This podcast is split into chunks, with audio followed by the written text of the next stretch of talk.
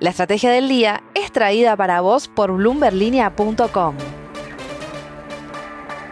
Muy buenos días, soy Mariano Espina, redactor de bloomberlinia.com en Argentina y hoy te voy a contar las tres noticias que necesitas para empezar el día. Además, Tomás Carrió y el cierre de la semana con el economista Franco Tealdi. No te olvides como siempre darle clic al botón para seguir este podcast y activar las notificaciones. Lo que tenés que saber. 1 que los ingresos tributarios de la Argentina mostraran una caída real del 9,5% en febrero, la evasión impositiva volvió a quedar bajo la mira del gobierno y por ende, la FIP relanzó su plan estratégico para atacar la evasión fiscal. En esta misión, los funcionarios trazaron un plan para atacar especialmente la mora vinculada al IVA, uno de los principales tributos en términos de recaudación. 2. Dos empresas energéticas lograron colocar esta semana obligaciones negociables dólar linked a tasa cero. Se trata de Vista Energy y Pampa Energía. ¿Por qué lo hicieron? Entre otros motivos, porque consideran que posicionarse en instrumentos atados al dólar es una forma de cubrirse de un eventual salto discreto del tipo de cambio. Y además buscan correrse del riesgo de prestarle al Estado argentino. 3.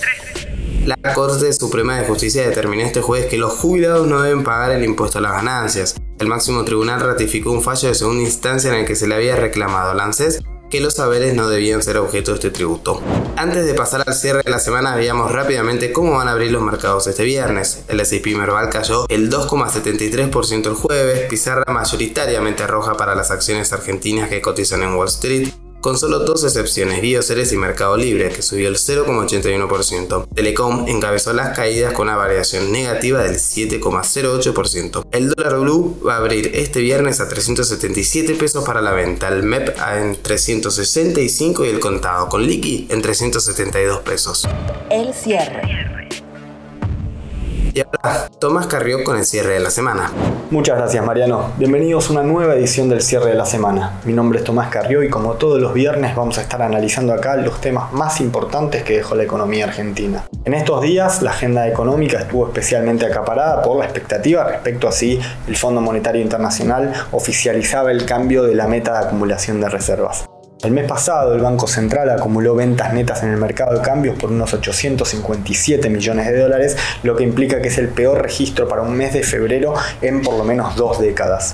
En el acumulado del año, en tanto, las ventas netas del central ya superan los mil millones de dólares y en las dos primeras ruedas de marzo la tendencia se mantuvo con ventas netas por unos 36 millones de dólares. Ante este panorama, el mercado ya descuenta que hará falta un cambio en la meta de acumulación de reservas y según pudo saber Bloomberg Línea, el gobierno y el Fondo Monetario Internacional están terminando de pulir algunos detalles y sería oficializado el lunes. No es el único tema que preocupa. Según estimaciones privadas, los precios de los alimentos se dispararon en febrero y ejercerán más presión a la inflación. Según calculan las consultoras, el dato de febrero volvería a ubicarse en torno al 6% mensual, lo que implicaría que la inflación acumulada en el último año habría superado el 100%. En ese contexto, y para intentar mitigar un poco el impacto de esta aceleración de la inflación, el gobierno reglamentó en las últimas horas un nuevo bono de 15 mil pesos para jubilados y pensionados que se abonarán entre marzo, abril y mayo. Y además logró aprobar en el Congreso una nueva ley de moratoria previsional que le permitirá jubilarse a casi 800 mil personas pese a no contar con los aportes necesarios para ello. La decisión fue celebrada por el oficialismo y criticada por buena parte de la oposición y de economistas privados. Pero para entender un poco mejor los motivos de esto último, los invito a escuchar al economista Franco Tealdi. Independientemente del análisis que uno pueda hacer desde el punto de vista moral, de por ahí si es justo o no es justo, de que eh, aquel eh, empleado que tuvo sus que, que, estuvo en negro y que no tuvo aportes por el tema de la informalidad de la economía o de si es injusto de que el, de que, el que nunca aportó gane lo mismo del que aportó toda su vida independientemente de, desde ese punto de vista eh, ético o moral hay una cuestión que no puede ser descuidada, que es el punto de vista netamente de la ciencia exacta. Es decir, ¿cómo se va a financiar esto?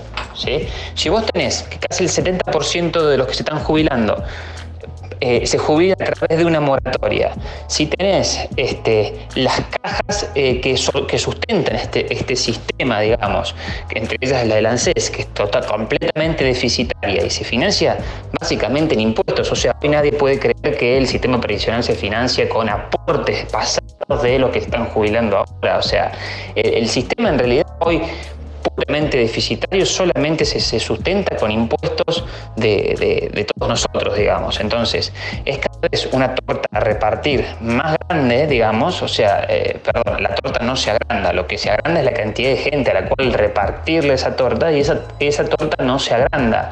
Entonces, las consecuencias que genera ese tipo de reparto es que bien o mal empobreces a, a, la sociedad toda, ¿me entendés? Porque si vos tenés que eh, aumentar impuestos para sustentar esto, tenés que poner, eh, tenés que eh, emitir plata porque tenés déficit fiscal, tenés que endeudarte porque tenés déficit fiscal, o tenés que recurrir a todas estas artimañas que se recurren porque al Estado no hay plata que le alcance y no hay presión impositiva que le alcance, bueno, la consecuencia es empobrecer a toda la, sociedad en general. Entonces uno se pregunta, bueno, ¿por qué el jubilado, los jubilados en Argentina hoy no ganan más de 200 dólares?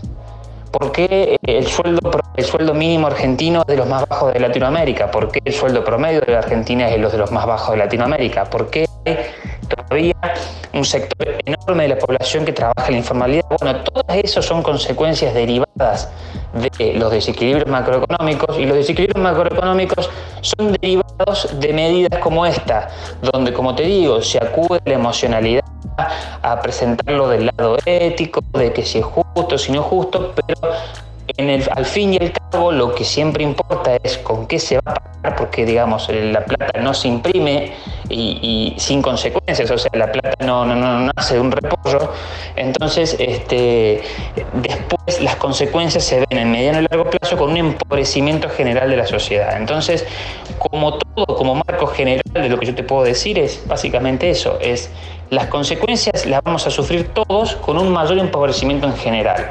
Este, esa es básicamente la consecuencia que yo veo a mediano plazo. Como te digo, independiente, no estoy diciendo que si es justo o no es justo, cada uno tendrá su pensamiento propio en cuanto a lo, moral o inmoral de esto. Para mí, digamos, eh, yo tengo mi opinión informada, obviamente, pero yendo a los números concretos, el problema de vos agrandar los beneficiarios de la torta sin agrandar la torta es que los que ya están recibiendo de esa torta reciban menos. Esa es la consecuencia. Como bien explica acá Franco Tealdi, el panorama del gasto y la asignación de recursos vuelve a nublarse en el inicio de este año electoral tras algunos meses de recortes. En ese sentido, esta semana se conoció también una fuerte caída de la recaudación en febrero en términos reales y es un tema que no pasó desapercibido dentro del gobierno y de la FIP, que aprovechó para presentar un nuevo plan estratégico con el que apunta a reducir la evasión fiscal con el foco puesto especialmente en los incumplimientos en los pagos del IVA. De esta manera, además de la meta reservas, el mercado empieza a monitorear cada vez más de cerca la meta fiscal, que empieza también a complicarse seriamente. Todos estos serán seguramente los temas a los que habrá que seguir prestando atención en esta semana y a los que intentaremos seguir analizando acá en este espacio de Bloomberg Línea, con el que intentamos cerrar cada semana entendiendo un poco mejor qué es lo que está pasando con la economía argentina. La frase del día. Antes de irnos, Escuchemos lo que dijo este miércoles el ministro de Seguridad de la Nación, Aníbal Fernández. Los narcos han ganado.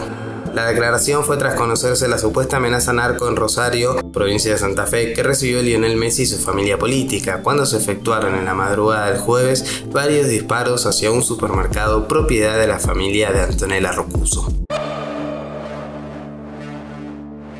Esto fue un nuevo capítulo de la Estrategia del Día Argentina. Yo soy Mariano Espina, redactor de Bloomberg Línea, y me podés seguir en Twitter en arroba espinamariano. No se olviden de darle clic al botón para seguir este podcast y a la campanita para que se enteren al instante que salga cada capítulo de lunes a viernes. Espero que tengas una gran jornada productiva.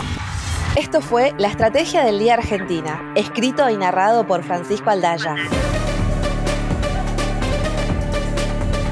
Producido por Arturo Luna y Daniel Hernández. Que tengas un día muy productivo.